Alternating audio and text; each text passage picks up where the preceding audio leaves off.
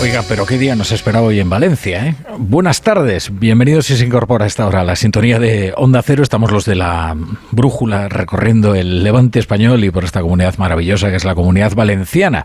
Estamos emitiendo desde un bellísimo salón del Palacio de la Generalitat Valenciana, que por si no lo saben, este edificio es bien de interés cultural. Se trata de una joya de la arquitectura renacentista del, del siglo XV.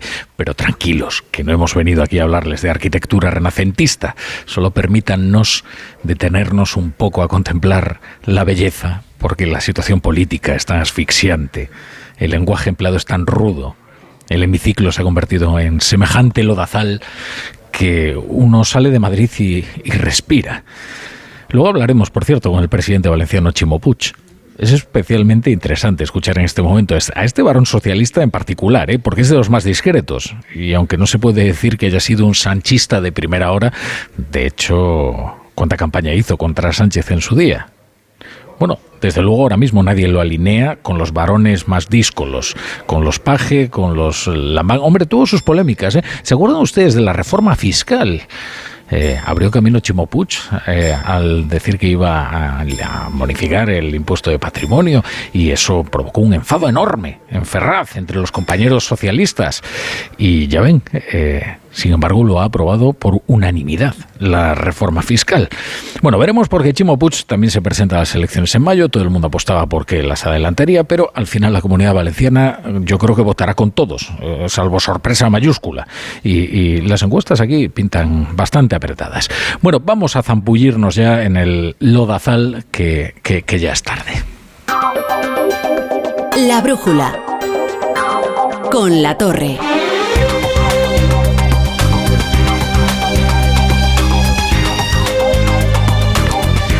Mire, no hay duda de que el gobierno prefiere presentarse como víctima de un golpe de Estado que como el autor de una reforma que rebaja la malversación o que deroga la sedición para satisfacer a sus socios independentistas. Y en esas está desde ayer, con el presidente a la cabeza, en describirse como víctima de un malvado complot de la derecha política, judicial, mediática, de todas las derechas, en definitiva, de todos los reaccionarios.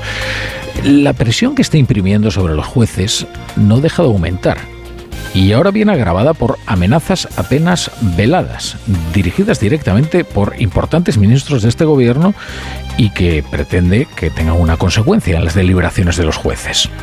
Ese tono amenazante no va a cesar hasta que el lunes el Tribunal Constitucional decida si suspende o no la tramitación de la proposición express en la que de forma irregular ha emboscado el gobierno reformas graves de nervios muy sensibles del Estado del Código Penal al Poder Judicial pasando por el órgano de garantías.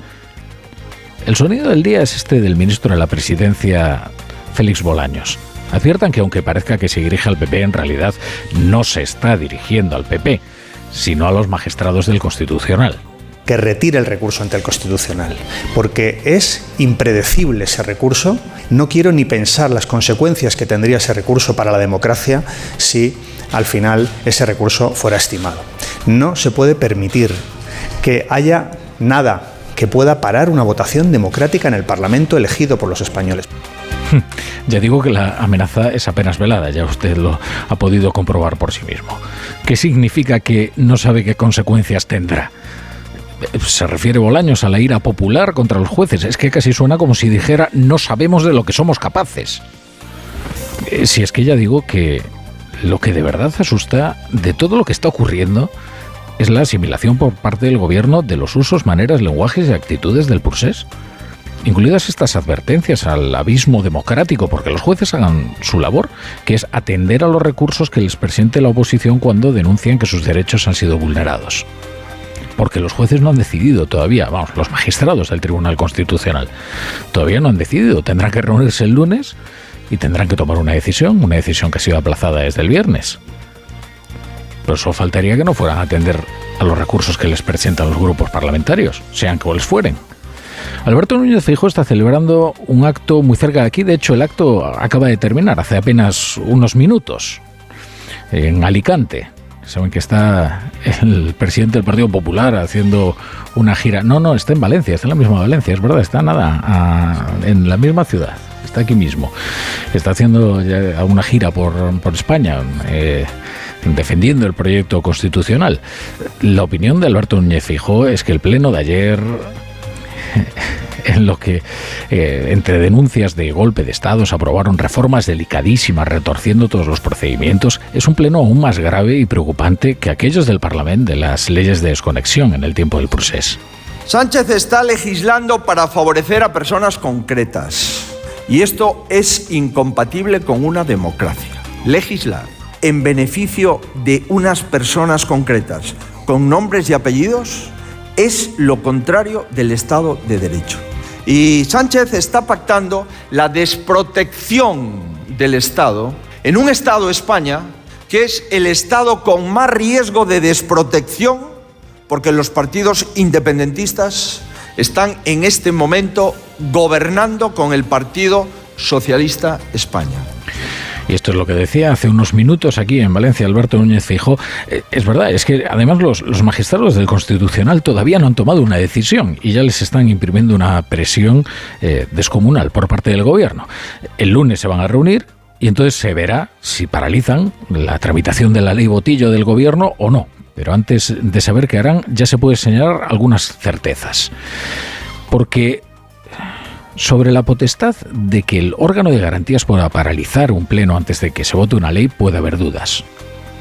En cualquier caso no van a entrar al contenido, ¿eh? sino al procedimiento, pero hay dudas y han de resolverlas los magistrados. La principal certeza es que no se puede reformar dos leyes orgánicas que regulan el funcionamiento de órganos tan sensibles como el Tribunal Constitucional y el CGPJ mediante dos enmiendas en una proposición de ley que nada tiene que ver, sin informes de los letrados, hurtándole a la oposición su derecho a un debate en condiciones. Sobre esto casi nadie duda. Son enmiendas inconstitucionales. La otra certeza es que la democracia es un juego de contrapoderes o no es. Si todos los poderes se laminan para que el Ejecutivo tenga el camino expedito para hacer lo que le venga en gana, entonces a este régimen habría que llamarle de otra manera. Otra certeza, si al final se aplican las medidas cautelares, eso no significa que el Parlamento no pueda legislar o que los jueces hayan impedido al Parlamento legislar, sino que no puede hacerlo con ese procedimiento que no se puede transformar ámbitos sensibles del Estado de semejante forma abrupta y sin respetar los trámites debidos y los procedimientos debidos. Porque, y esta es la última certeza, la democracia son procedimientos. Hoy los jueces piden mesura, también aquellas asociaciones progresistas como Jueces para la Democracia. Edmundo Rodríguez es su portavoz. Sería conveniente rebajar el tono grueso que está empleando en el debate político para calificar una reforma legal. Ni hay golpe de Estado porque se reforme una ley para designar dos magistrados al Tribunal Constitucional, ni existe ruido de togas porque un tribunal se reúna para resolver un recurso que sea planteado por el Partido Popular. Y lo cierto es que la gravedad de las acusaciones que se están vertiendo están ocultando el fondo de la cuestión, que es lo verdaderamente importante. El gobierno prefiere presentarse como víctima de un golpe de Estado que como el autor de una reforma que rebaja el delito de malversación o que deroga la sedición. Esa reforma del delito de malversación no va a afectar al proceso en curso en el Tribunal de Cuentas, a los independentistas que desfalcaron el dinero público para construirse una republiqueta, pero sí va a afectar a las penas que tendrían que cumplir o a la inhabilitación que deberían soportar. Porque para eso ha sido diseñada la rebaja del delito de la malversación, precisamente para eso, y precisamente para eso ha sido combinada con la derogación de la sedición, para dejar impune el procés mediante la desaparición de los delitos por los que fueron condenados sus autores, condenados en firme por el Tribunal Supremo. Luego conviene distinguir entre el proceso que lleva a cabo el Tribunal Supremo y el, Tribunal de Cuentas. Durante la vista celebrada hoy en el Tribunal de Cuentas, la consejera encargada del enjuiciamiento ha rechazado suspender el proceso tal y como solicitaron las defensas, entre ellas las de los expresidentes Carlos Puigdemont y Artur Mas y el ex vicepresidente catalán Oriol Junqueras. Por la vía penal se juzga un delito de malversación, mientras que en el Tribunal de Cuentas lo que se busca es determinar si se han utilizado unos fondos de manera indebida. La condena para ello, en caso de demostrarse, y se va a demostrar, es la restitución económica, es decir, la evolución del dinero erróneamente empleado. Porque otra cuestión de la que nadie duda es que el dinero de todos los catalanes, ese que debería estar destinado a los servicios sociales, a la sanidad, a la educación, bueno, el dinero público, el dinero de todos, fue desviado hacia un carísimo proceso de construcción de una nación independiente que encima empezaría por extranjerizar de forma masiva a la mitad de la población. Eso nadie lo duda.